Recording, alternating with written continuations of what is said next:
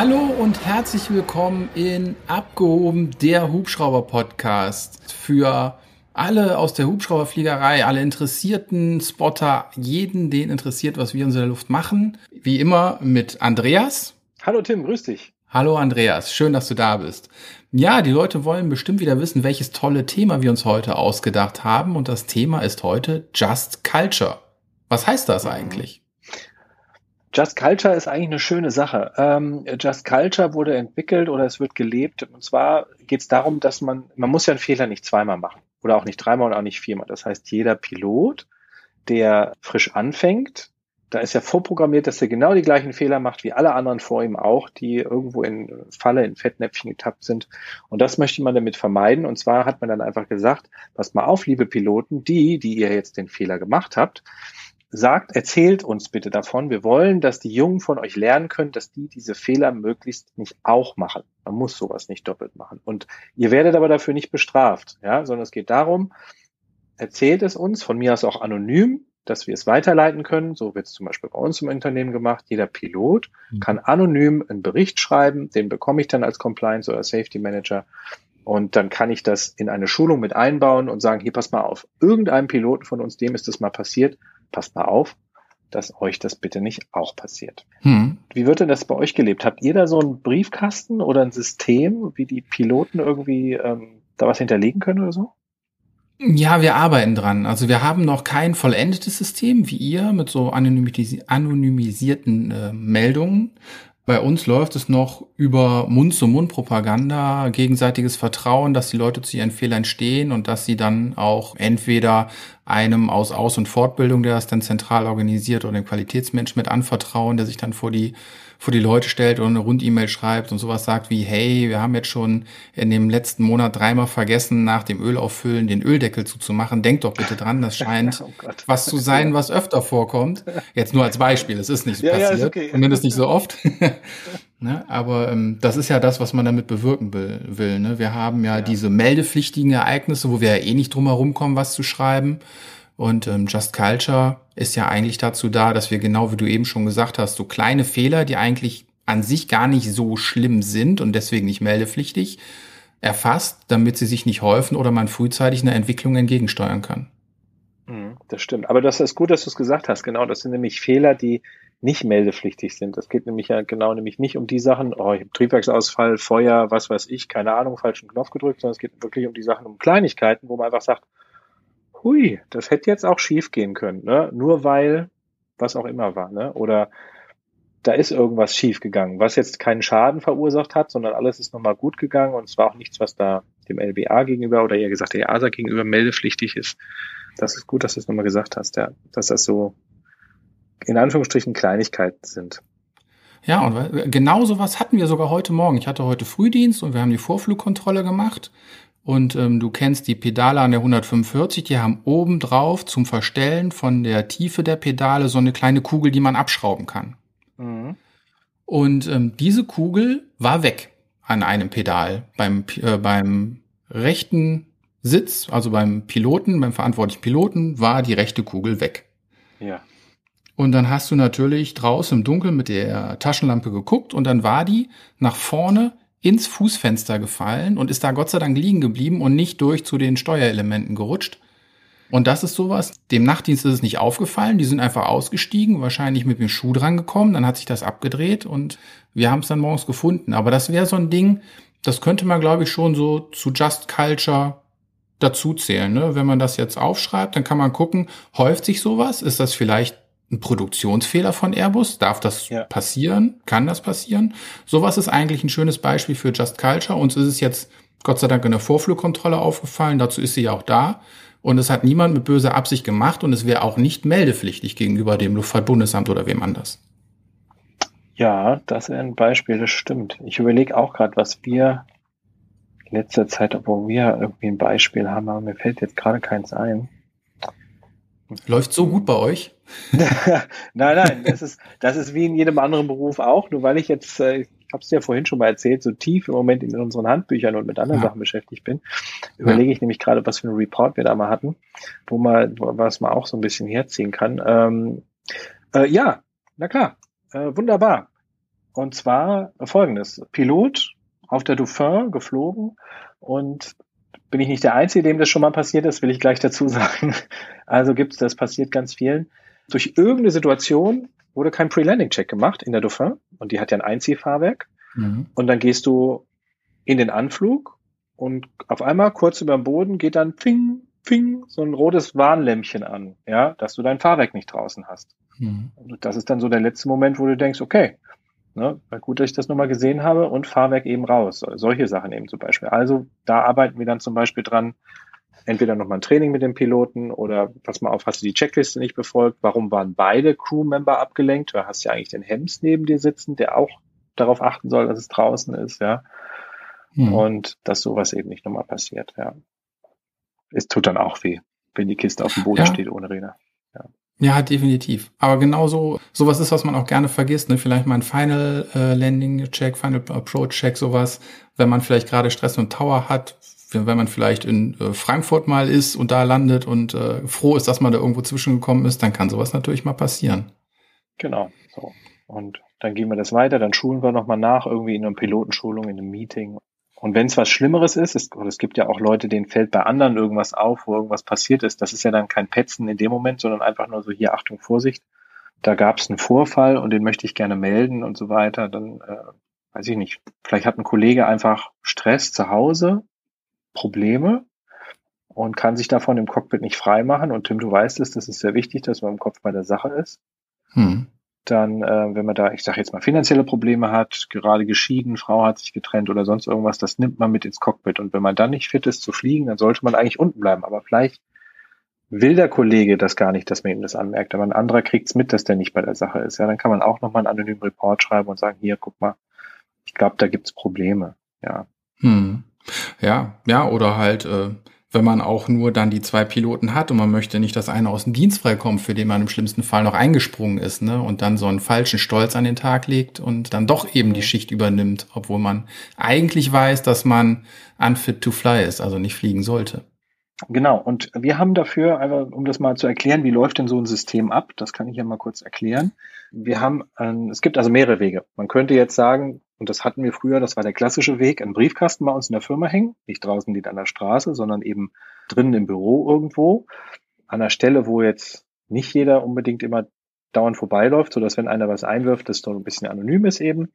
Da können die dann praktisch handschriftlich oder mit dem PC geschrieben, können die einfach zack Zettel reinwerfen oder im Umschlag und dann gucke ich einmal in der Woche nach, was ist da drin und dann ähm, hole ich mir das da eben wieder raus und kann es dann bearbeiten. Und jetzt sind wir aber seit 2019 haben wir das elektronisch, da hat jeder Mitarbeiter einen Zugang dazu und dann kann sich von jeder Station von überall einloggen in das System und kann dann so einen Report aufgeben.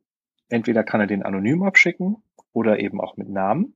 Also ich kriege nie raus, von wem der ist, wenn der anonym ankriegt. Ich kann sogar Rückfragen halten über das System an diese Person, aber das System verschlüsselt das so, dass ich nie sehe, mit wem schreibe ich da eigentlich gerade. Und ähm, mhm. kann diesen Bericht dann aufarbeiten und dann wird er, wenn es abgeschlossen ist, wird er auch veröffentlicht. Ja, dann können alle drauf zugreifen und können das nochmal nachlesen, wie ist das abgelaufen, was ist passiert.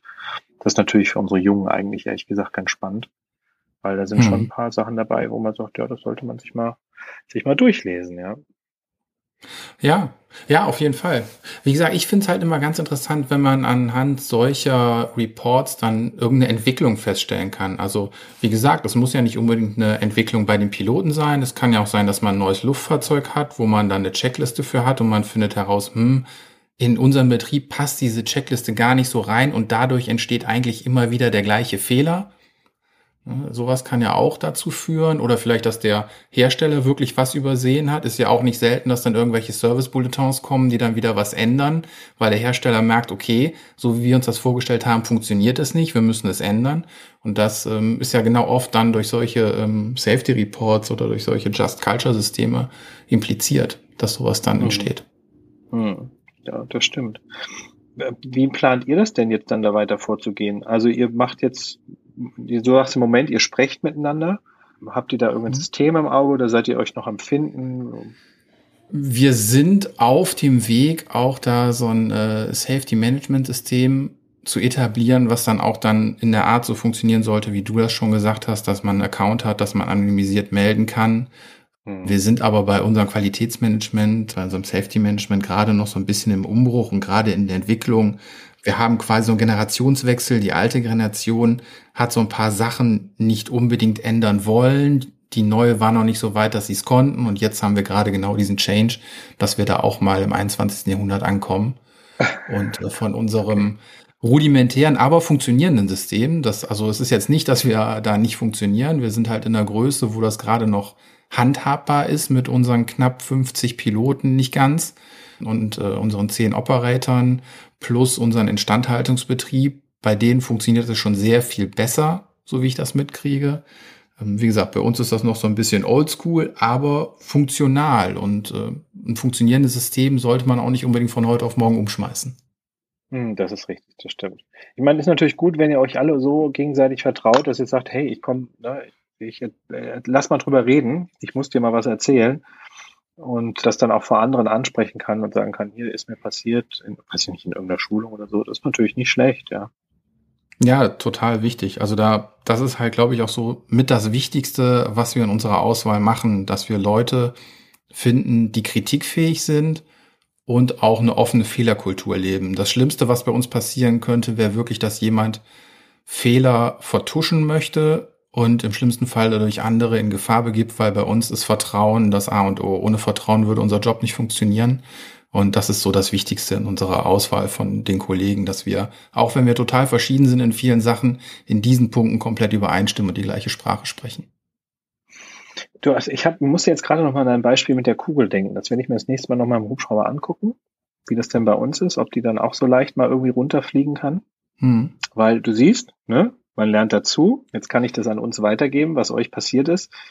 Wir arbeiten ja bei uns in der Firma, arbeiten wir mit einer Firma zusammen aus der Schweiz, die macht auch die Handbücher und arbeitet mit vielen Unternehmen. Und ich muss dir mal fragen, wie weiter ist, weil deren Philosophie war, so ein, so ein Management-System halt zu haben, wo alle ihre Reports einstellen und wir praktisch gucken können, okay, welche, welche Firma gehört noch zu dem Verbund, die auch zur First haben oder H145 oder einfach nur Piloten, wie es so ist mhm. dass man von den anderen Fehlern auch lernen kann. Ja, dass man also praktisch auch Einblick kriegt in die Reports der anderen Unternehmen, die die freigeben für andere. Ja, super das wichtig, ne? Weil ja. ihr habt ja auch eine Größe, ähnlich wie wir, vielleicht ein bisschen größer. Damit funktioniert so ein System. Aber wenn ich jetzt einen kleinen Betrieb habe mit nur fünf, ja. sechs Angestellten, Genau. Ähm, dann wird das schon verdammt eng. Da kann ich, äh, da kann ich mit zwei Vorfällen schon eine statistisch so hohe Häufung haben, dass das für mich zum Riesenproblem wird aber in der wirklichen großen Statistik gar keine Rolle spielt. Das ist richtig, ja. Aber ich sage dir auch ganz ehrlich, weil das ist auch Thema bei uns, ich bin wirklich auf die Reports der Piloten angewiesen. Und eigentlich, um, ich sag mal, um so ein richtig krass gutes Output zu kriegen, da reichen nicht irgendwie 100 oder 200 im Jahr. Also wir müssten wirklich, um sagen zu können, hey, geiler, Entschuldigung, wenn ich so sage, geiler Scheiß, ja.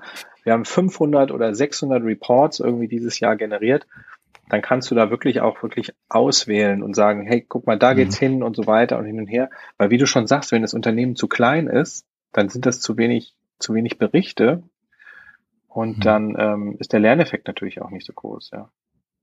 Ja, ja, das ist. Ähm, ich war ja gerade auf der Verkehrsgerichtstagung in Goslar und habe genau zu diesem Thema viele schöne Vorträge gehört, insgesamt vier Stück von unterschiedlichster Seite, die sehr interessant waren, auch sehr interessant von der Vereinigung Cockpit.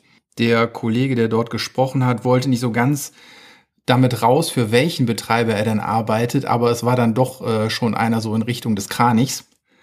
Und der hatte auch von Safety Reports gesprochen, die leben auch Just Culture und haben so um die 6000 Berichte im Jahr. Mhm. Und das ist natürlich eine Masse, da kannst du wunderbar mit analysieren. Ne? Das sind ja, wenn du da auf einmal weißt, ich habe jetzt 30, 40 gleiche Berichte, dann weißt du, okay, hier ist eine statistische Häufung schon, da muss ich mal gucken, dass ich da vielleicht was mache. Genau so ist Du brauchst diese Häufung. Also will, will natürlich keiner, aber dadurch, wenn du viele hast, dann siehst du, okay, da läuft jetzt irgendwie so langsam was schief. Mhm. Aber wenn du eben nur einen hast oder zwei, dann ist das ja noch kein großer Indikator, ja. Und was er auch sehr interessant erzählt hat, ne, wir haben ja eben schon über meldepflichtige Ereignisse gesprochen, wo wir im Prinzip gar kein, oder nee, nicht im Prinzip, wir haben keine Wahl, das ist meldepflichtig, also müssen wir es dem LBA melden. Und ähm, da gibt es eben diese nicht meldepflichtigen Ereignisse. Da gab es wohl einen Vorfall intern aus der Instandhaltung, was am Ende dazu geführt hat, dass ein hoher Schaden entstanden ist im Flug. Es ist nichts Gefährliches passiert. Aber die, die das zu verantworten hatten, die Prüfer, die unterschrieben hatten, sind am Endeffekt ähm, entlassen worden. Und ähm, das ist nicht ganz Just Culture konform. Und das haben die halt auch gemerkt, dass zum einen der Instandhaltungsbetrieb an sich, die Mitarbeiter auf die Barrikaden gegangen sind und ähm, auf Wiedereinstellung geklagt haben. Mhm. Und dass in dieser Zeit auch die Meldungen im Just Culture von 6000 auf 1000 zurückgegangen sind. Ja, das ist ein super Effekt, um sowas zu messen, dass das ein Riesenfehler war, ja. Bau mal so eine Vertrauenskultur wieder auf. Das ist wahnsinnig schwer.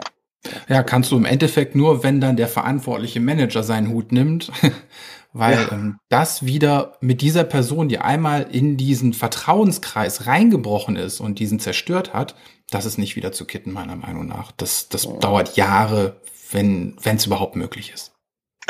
Ich habe, vielleicht hört er ja zu, ich hatte letztes Jahr ein Audit und ich fand die Idee wirklich gut, weil ich habe auch das Thema, ich muss ja meine Piloten, also in Anführungsstrichen meine Piloten, ich muss die ja motivieren, solche Reports zu schreiben. Weil es ist natürlich ein bisschen Arbeit. Ne? Jeder hat viel zu tun und du musst einen Report schreiben und denkst dir so, ah, mache ich nächste Woche und dann ist irgendwie weg und so weiter. Oder manche trauen sich vielleicht auch gar nicht oder wissen es nicht. Und dann fand ich es ganz nett, da habe ich mit einem LBA-Mitarbeiter zusammengesessen, der hat dann gesagt, pass mal auf, Andreas, mach's doch so.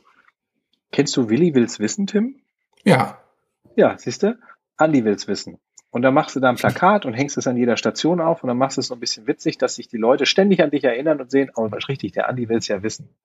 Fand mhm. ich, äh, fand ich eine gute Idee, werde ich auch noch versuchen umzusetzen, weil ähm, auch ich bin nicht zufrieden mit der Menge an Reports, die wir haben. Wir müssen es weiter nach oben setzen und das liegt aber wie gesagt, einfach nur daran, es muss halt gemacht werden und das Vertrauen muss einfach noch mehr wachsen, gerade bei jungen Piloten, ja. Ja, das auf jeden Fall. Und es ist halt auch schwierig, ne? Also die Luftfahrt ist ja auch in so einem Umbruch schon seit Jahren. Es wurde immer so von oben nach unten strenge Hierarchien und mhm. keine Fehler machen. Piloten machen sowieso keine Fehler. Und das ist ja jahrelang so geschult worden. Und jetzt so etwas zu kommen, wo man sagt, ja, auch ich als Pilot, ich als Fluglehrer, als Prüfer, ich mache auch Fehler und ich spreche drüber, einfach damit wir alle am Ende zusammen sichereren Flugbetrieb haben. Das ja. ist halt echt ein großer Schritt, weil viele noch in der Kultur groß geworden sind, wo das eine Schwäche war, die inakzeptabel war. Ja, das ist richtig. Ich, ich will es auch gar nicht runterbrechen jetzt auf eine ganze Branche. Ich habe aber früher mich sehr dafür interessiert und äh, auch engagiert, dass man sowas in Krankenhäusern macht. Weil es gibt leider immer noch Krankenhäuser oder Ärzte, ich will damit nicht die ganze Branche in Verruf stellen. Wir haben ja super tolle Ärzte bei uns auf den Rettungshubschraubern. Aber es gibt trotzdem, wie du schon sagst, eine alte Garde.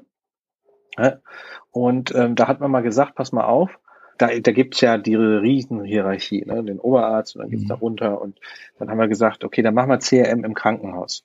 Weil, wenn ein, bei der OP irgendwas schief geht, kriegt keiner mit, wenn keiner was sagt. Ja, ist ja auch irgendwie doof, muss man ja auch irgendwie sagen. So, dann haben wir da, oder dann wurde da ein CRM-Kurs organisiert in verschiedenen Krankenhäusern und dann gab es den AM-Kurs wirklich. So, ne, wie fängt man denn an? Und dann so nach dem Motto, ja, warum sind wir denn eigentlich hier? Und da war die Antwort dann von einem Arzt, von einem Arzt, der konnte sich nicht erklären, warum er denn da sitzt, weil sie machen keine Fehler. Und da weißt du schon, okay, mhm. was soll man da machen? Ja, muss man überlegen. Wir machen keine Fehler, hat er gesagt. Ja, ja die Halbgötter in Weiß. Äh, ja. ja, und das finde ich, ich schade, da ist das Gespräch schon fast zu Ende, ja. Mhm. Ja, da, da kannst du gar nicht mehr diskutieren. Ne? Also es ist halt diese alten weißen Männer, das wird echt Zeit, dass da ein Umbruch kommt, weil das ist nicht mehr zeitgemäß und das bringt uns auch einfach nicht weiter. Das hält uns in unserer Entwicklung generell auf. Ja. Die sind, die sind uns im Weg, äh, einen Schritt zu machen, zu gleichberechtigtem Flugbetrieb, zu diversem Flugbetrieb auch. Ja. Ähm, wenn ich mir das angucke, was da teilweise noch für Vorurteile herrschen, die ich auch teilweise selber schon erlebt habe, ähm, das ist manchmal nicht mehr lustig. Also da fragt man sich wirklich, sorry, äh, in welchem Jahr reden wir gerade? Sind wir hier noch in 1940 oder sind wir doch vielleicht doch schon über 2000 angekommen? Hm. Ach krass, ja, siehst du mal. Ja, eine offene Fehlerkultur ist wichtig. Jeder macht Fehler. Alle. Ich auch. Und ich finde es auch schön, wenn meine Kollegen mich dabei erwischen, wie ich einen Fehler mache, weil mich stört das natürlich selber immer am meisten. und dann äh, freue ich mich aber drüber, weil ich einfach sage, verdammt, das wollte ich doch eigentlich gar nicht machen, ja, ich wollte es doch besser machen und so ein Zeug. Also das heißt, wenn man das wirklich offen lebt, dann hat man da auch gar keine Störung mit sich selbst, sondern sagt einfach, ja, es passiert, danke, dass du mich darauf hingewiesen hast und ähm, lass es uns das nächste Mal besser machen. Hm. Ja, definitiv. Und die Flugschüler, die finden den Fehler sofort. Die warten nur drauf. du musst die nur so beschäftigen, dass die keine Zeit haben, zu suchen. Hm, ich tue mein Bestes, aber die werden ja auch mit der Zeit besser. Da muss man sich immer mehr einfallen lassen. Das stimmt, genau. Warum machst du das jetzt so? Du machst es doch sonst immer so. Äh, ja. Mhm. mhm. Ja, das hat sich jetzt geändert in meinem ja, genau. Lauf. Heute, am Montag, am Donnerstag, da ist es mhm. anders, ja. Ja, lustig. Das ist halt, ne? Und äh, wie ich wollte noch mal kurz auf diesen Verkehrsgerichtstagung Goslar zurück, weil jetzt zum ersten Mal ähm, auch das Thema Luftrecht dort war. Die beschäftigen sich normalerweise nur mit dem Straßenverkehr, haben immer ein Sonderthema. Das war sonst immer Schiffsverkehr. Jetzt haben sie gedacht, nehmen wir mal die Luftfahrt dazu und haben überlegt, wir reden mal über Just Culture und wie man das in ein Gesetz implementieren könnte. Und wie gesagt, es waren ganz tolle Vorträge, war jemand von der Bundeswehr da, ein General, der hat einen tollen Vortrag äh, gehalten, wo ich mich persönlich, muss ich ehrlich sagen, gewundert habe, wie fortschrittlich die Bundeswehr ist in diesem Bereich. Mhm. Die, ähm, die haben das nicht nur im Flugbetrieb für ihre Flugzeuge und ihre Hubschrauber, die haben es auch schon komplett im Instandhaltungsbetrieb. Also da kann ich nur den Hut ziehen, wie weit die da schon sind. Und für eine so hierarchische Truppe so eine offene Fehlerkultur auf dem Papier haben. Ich kann dir nur sagen, was, äh, was der General dort erzählt hat. Also da war ich sehr begeistert, wie äh, offen die mittlerweile sind. Ich war nämlich vor 20 Jahren selber mal Grundwehrdienstleister und da hatte ich nicht das Gefühl, dass sie da so entspannt und offen sind. Mhm. Ja, nee, aber da, das war wirklich toll und auch wie gesagt, der Kollege von Cockpit hatte auch einen tollen Vortrag gehalten und es waren sich alle einig, die vor Ort waren man redet dann über neue Gesetzesvorlagen und was man dem Gesetzesgeber dann so vorschlagen möchte. Und alle waren sich einig, Just Culture muss etabliert werden in Deutschland. Es hilft einfach, die äh, Sicherheit zu erhöhen. Als es dann zu dem Vorschlagstext kam, haben sie einfach auf Deutsch mit dem Arsch alles wieder eingerissen, was sie bis dahin Gutes gemacht haben, haben nämlich wieder gesagt, das kann doch nicht einfach irgendein Unternehmen beurteilen, was da wichtig ist oder nicht, sondern es ist egal, ob es meldepflichtig ist oder nicht, das muss mindestens an die Bezirksregierung gemeldet werden und die entscheidet dann, ob es weiter verfolgt wird. Ja. ja, und dann kann ich dir genau sagen, was dann passiert. Dann meldet nämlich auch jeder wieder nur so das, was er melden muss. Und was nicht gemeldet Natürlich. werden muss oder wo man einfach sagt, ach, das hat jetzt eh keiner gemerkt, ähm, das wird unter den Tisch gefegt, aber andere hätten daraus lernen können. Also du, ich würde es ja anders nicht selber machen, wenn ich mich in, in ja. die Fänge einer Behörde begeben muss und dann von dem Goodwill dieser Behörde darauf angewiesen bin, dass ich eben nicht 5000 Euro Strafe zahlen muss, weil ich irgendwas gemacht habe. Nee, genau. dann äh, mache ich das wieder intern ganz entspannt, involviere die Behörde halt eben nicht und habe mein eigenes internes Meldesystem, was so inoffiziell läuft. Ähm, wie gesagt, da haben sie mit dem Hintern alles, was sie so schön aufgebaut hatten und verstanden haben, wieder eingerissen. Aber da beißt sich halt auch manchmal die Praxis im Flugdienst, die Theorie und dann die judikative Legislative. Die haben da nochmal eine ganz andere Sicht drauf. Ja, aber es ist ein super Beispiel, genauso wie das andere, ne, wo die Zahlen eingebrochen sind. Das ist nämlich genauso, wie man mhm. diese Kultur nämlich wieder kaputt macht. Und es dauert lange, sowas eben offen zu legen, ne, wo man auch sagt, du, ich rede gerne über meine Fehler, ich mache das gerne wenn man weiß, das Gegenüber nimmt es einem nicht übel, sondern sagt, ach ja, interessant, guck mal, ist mir auch schon passiert, ne? Oder weiß ich nicht was.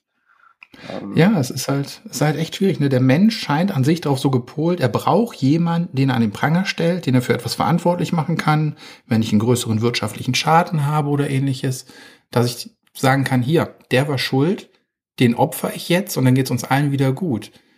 Da ist, da ist noch das Problem im System, sage ich mal, dass wir da ja besser, besser interagieren, miteinander arbeiten können, dass wir sagen, nee, dieser Fehler hätte auch Person B, C oder D passieren können. Wichtig ist, dass wir darüber reden und keinem von denen dieser Fehler mehr passiert. Mhm. Ja, hast du gut gesagt, das stimmt, das ist richtig, ja. Hm. Aber gibt's das, wird es jetzt dann auch so verankert? Kann man das jetzt schon sagen? Oder meinst du, das ist jetzt einfach nur mal ein Schwelbrand und das verdampft ja, so wieder? Das ist eine gute Frage. Ich, äh, ich kann diese Verkehrsgerichtstagung noch nicht einschätzen. Wie gesagt, ich war zum ersten Mal da. Das Luftrecht war zum ersten Mal vertreten. ähm, es kann sich jeder dort melden und an solchen Arbeitskreisen teilnehmen. Da gibt's also keine Fachtagung, sondern gegen einen gewissen Obolus kann wirklich jeder Bürger da hingehen und seine Meinung dazu sagen. Mm, es ist nicht bindend für die Gesetzgebung, aber es soll so einen gewissen Tenor aus einem doch Teilfachpublikum wiedergeben und einfach so einen Anreiz geben. Was die Experten jetzt im Endeffekt daraus machen oder ob sie sich das überhaupt durchlesen, das weiß ich nicht. Es hat keine bindende Struktur. Dann gucken wir mal. Ja, weil sie haben jetzt, hast du das, kriegt ihr das eigentlich auch mit? Jetzt zum 15.02. kommt, ist doch ab da, gibt's ja nur noch das ECAS 2. Ich weiß nicht, ob das was sagt. Nee, jetzt musst du mich abholen. das ist kein Problem. Das ECAS 2 ist praktisch ein Meldesystem. Ähm, vorher konntest du ja, oder bei schweren Störungen, sage ich jetzt einfach mal, ne, irgendwie, weiß ich nicht, äh, Unglück, irgendwas oder eine schwere Störung am Luftfahrzeug, das Triebwerk in Brand und weiß ich nicht, was passiert du, es gibt ja gewisse äh, Dinge, die du melden musst innerhalb von 72 Stunden. Mhm. Und mhm. das konntest du früher direkt ans LBA schicken. Und dann mhm. gab es schon das ECARES auch. Und jetzt gibt es nämlich nicht mehr die direkte Meldung ans LBA, sondern jetzt musst du dich in dieses ECARES 2, kann man auch googeln, musst du dich einloggen, musst du dir einen Zugang besorgen. Und dann hast du je nach Vorfall bis zu 50 Seiten, die du äh, je nachdem, was vorgefallen ist, dann hier mehr oder weniger ausfüllen musst. Und das wird dann an alle wichtigen Stellen automatisch verteilt. EASA, Luftfahrtbundesamt, irgendwie so. Ich bin mal gespannt. Ich habe es noch nicht benutzt. Also was heißt benutzt? Ich habe mich natürlich schon eingeloggt und äh, auch mal mitgearbeitet, aber ich habe in dem Zeitraum, seitdem es das gibt, noch nichts abgeschickt. Ich habe nur in dem Vorgängermodell was abgeschickt. Und das fand ich ganz interessant, weil in dem Vorgängermodell hat das Luftfahrtbundesamt nichts mitbekommen. Und das ging eigentlich direkt an die EASA.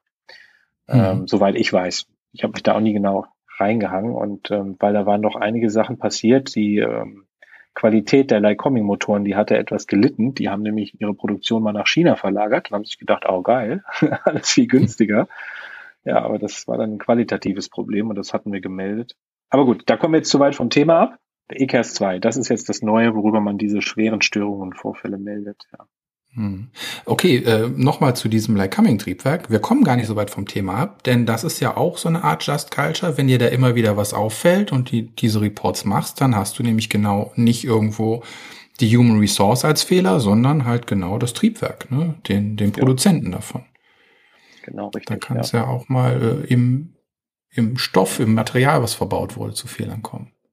Ja, ja das, äh, das, hat jetzt lang gedauert, bis sie das umgestellt haben, ihre Produktion wieder. Soweit ich weiß, ist die jetzt wieder in Amerika und seitdem funktioniert es auch wieder besser. Hm. Das war ja, schlimmstes, Be schlimmstes Beispiel waren ja hier die Super Pumas, die einfach den Hauptrotor verloren haben. Ja, ne? ja. Das ist ja. richtig. Das war wirklich eine krasse Sache. Immer noch Willst nicht so, so ganz verdaut. wenn, wenn wir schon ähm, anschneiden. Wenn wir es schon anschneiden, ja, äh, also Super Puma, mittlerer Transporthubschrauber, äh, von der Bundespolizei in Deutschland genutzt und von der Bundeswehr, von der Flugbereitschaft, so heißt es. Ja, und äh, Offshore, ich meine, einmal in Norwegen kann ich mich dran erinnern, der ist mit der Zelle noch an Land gekommen. Das Blöde war, dass irgendwann der Hauptrotor während des Flugs sich verabschiedet hat und das war einfach im Endeffekt ein Fehler im Hauptgetriebe. Da ist einfach ein falsches Material verwendet worden, billigeres Material von dem, was eigentlich in der Zulassung stand. Das ist dann irgendwann gebrochen und da hat sich der Hauptrotor verabschiedet. Und ähm, ohne Hauptrotor macht man nicht mehr so viel. Mhm, das stimmt. Da gibt's übrigens ein ganz tolles Video für die Aufarbeitung von im Internet. Ah, das hast du schon mal gesehen? gesehen? Nee. Musste mal, musste mal machen. Das ist wirklich, da haben die das Ganze nochmal richtig toll aufgearbeitet. Ich bin mir jetzt nicht mehr sicher, ich meine, dass dieser Haarriss, aus dem diese ganze Katastrophe im Getriebe entstanden ist, sogar durch einen Auffahrunfall, also das Getriebe war in der Kiste eingepackt mhm. und dieser LKW, der das Getriebe damals transportiert hatte, bevor es in den Hubschrauber eingebaut wurde, hatte wohl einen Unfall. So, und dadurch hat oh. dieses Hauptgetriebe äußerlich keinen Schaden gehabt, aber wohl innerlich.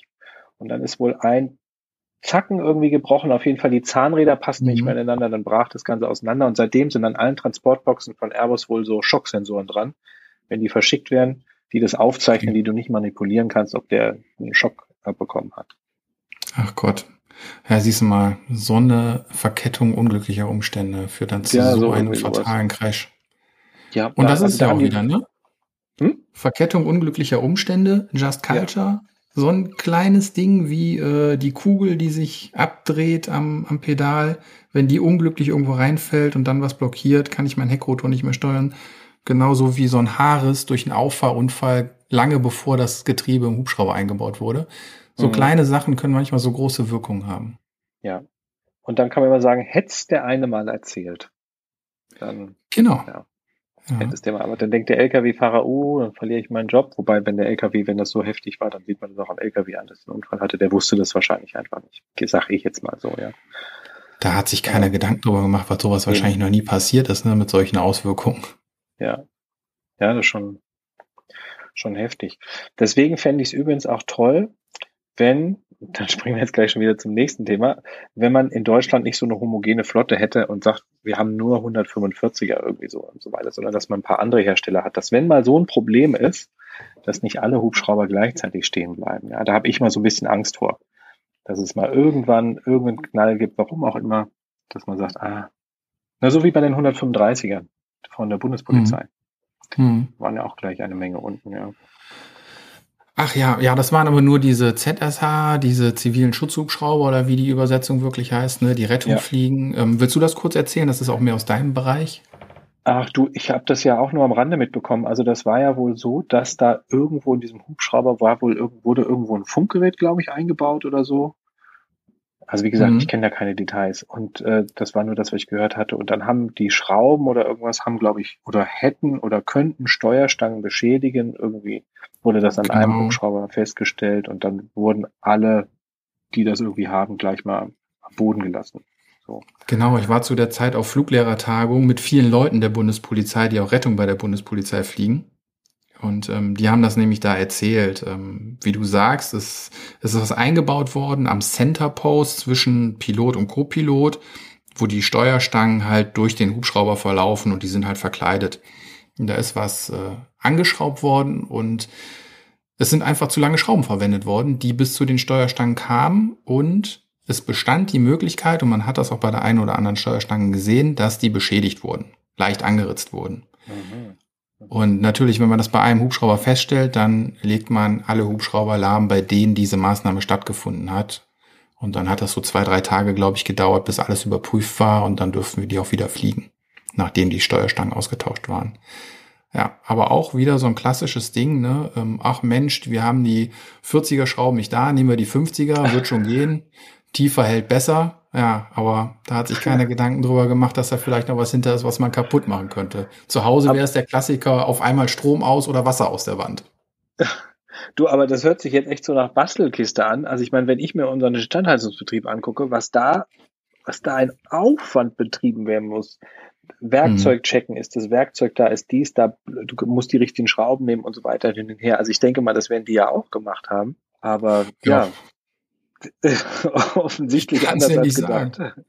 Ja, ob das eine Laubsägearbeit mehr war oder äh, ob der Praktikant da mal ran dürfte. Ich, nee, du, ich weiß es wirklich nicht. Also es ist mit ja. Sicherheit alles hochprofessionell abgelaufen, aber irgendwo, ja, irgendwo. vielleicht waren auch einfach nur die falschen Schrauben einsortiert. Ich kann es ja nie ja. sagen. Aber genau, genau das war am Ende dann der Auslöser dafür, dass ich weiß gar nicht, wie viel äh, Rettungshubschrauber die Bundespolizei betreibt, ob das so zwölf oder sechzehn sind, so um den Dreh müsste das sein. Ja, siehst du, das weißt du wieder besser als ich. Ich habe ja für sowas kein Gedächtnis. Also ich merke mir ja nie, auch welche Nummer von Rettungshubschraubern stehen irgendwie.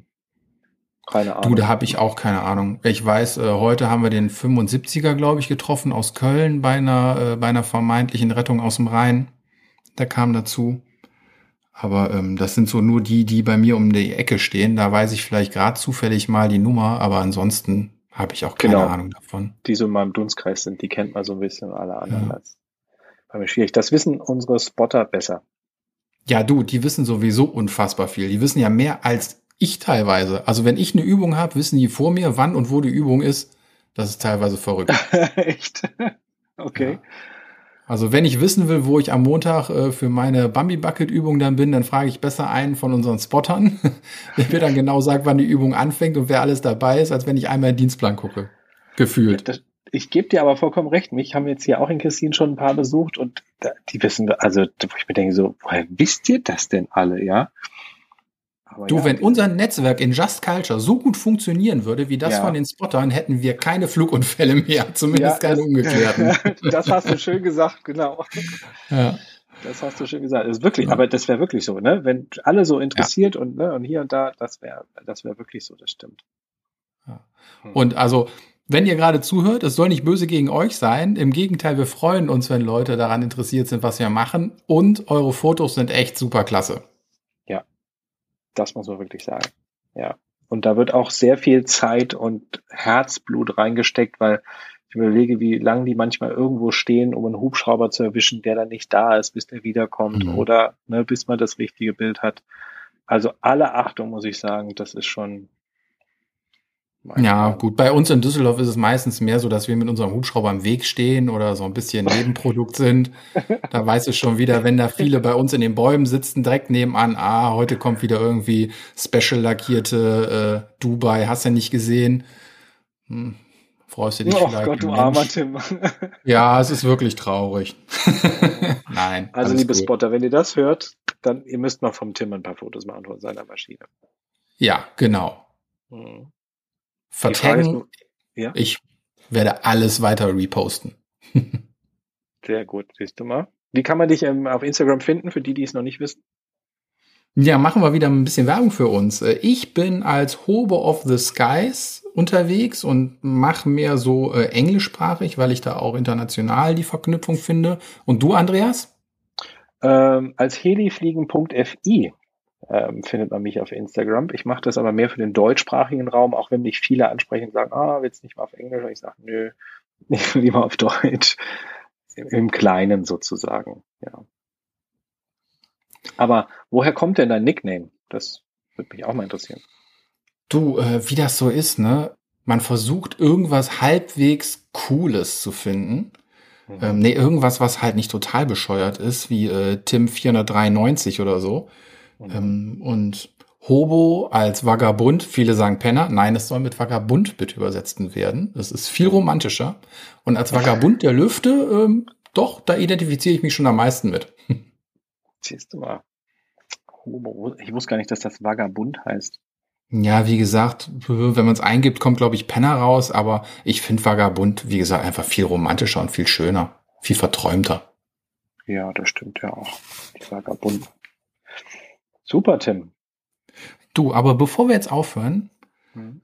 weißt du eigentlich, wo wir mal zum Thema zurückkommen, Just Culture, seit wann es das ungefähr gibt, wann das erste Mal zum, äh, zu diesem Thema was geschrieben wurde? Ich habe das nämlich mal gegoogelt.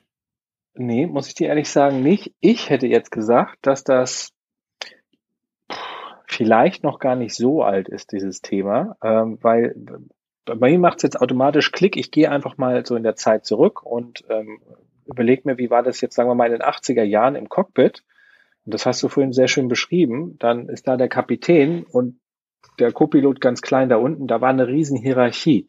Deswegen hätte ich jetzt gesagt, dass das Just Culture noch gar nicht so alt ist, weil sonst hätte man damit ja schon vielleicht früher anfangen können. Aber äh, du wirst mir das wahrscheinlich gleich sagen können.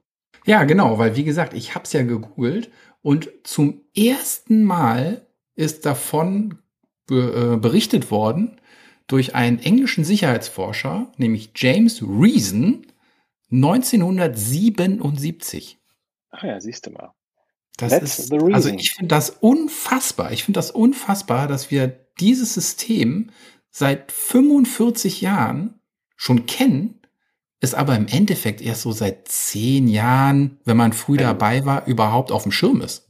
Ja, das ist schon, also vielleicht in der Großfiliale, da kann ich jetzt nichts zu sagen, wann die damit angefangen haben, aber ich gebe dir vollkommen recht, dafür, dass das eigentlich vor 45 Jahren mal aufkam, ist das doch sehr jungfräulich, muss man sagen, weil es gibt auch viele Unternehmen, wo ich hinkomme, da, die sind auch noch nicht mal so weit wie wir. Hm. Ähm, es soll sogar Behörden geben, die haben selber noch nicht mal so ein System und unterliegen der EASA. ich habe keine Ahnung, von wem du redest. Ja, aber es ist, äh, ja, es ist seit 1977. Das Einzige, womit ich es mir erklären kann, wenn wir uns so ähm, bei Flugunfällen, ich rede nicht gerne über Flugunfälle, aber man landet ja doch irgendwann immer wieder da, wenn man sich die Entwicklung anguckt, was früher die Hauptursache von Flugunfällen war, da war es ja dann oft doch eher das Material. Das wurde immer besser, die Fehler der Menschen blieben aber immer gleich und haben dann diesen Umkehrschwung bewirkt, dass auf einmal heutzutage spricht man ja teilweise von bis zu 80 Prozent Pilotenfehler bei Flugunfällen. Mhm. Hm, einfach nur, weil das Material viel besser geworden ist. Also es passieren nicht mehr Fehler als früher. Das Material ist einfach nur besser geworden und versagt sehr, sehr viel weniger, weswegen die menschlichen Fehler so auffallen. Und ich glaube, so in dem Bereich Ende der 70er, Anfang der 80er gab es da so diesen Umschwung, wo die Fliegerei groß und sicher wurde. Das ist das Einzige, wo ich jetzt so eine Erklärung dafür hätte, dass da das erste Mal davon geredet wurde. Spannende Erklärung. Gut. Vielleicht habe ich ja recht. Vielleicht ist es auch totaler Quatsch. Kannst du nochmal googeln. Schauen. Ja. Toll, Tim.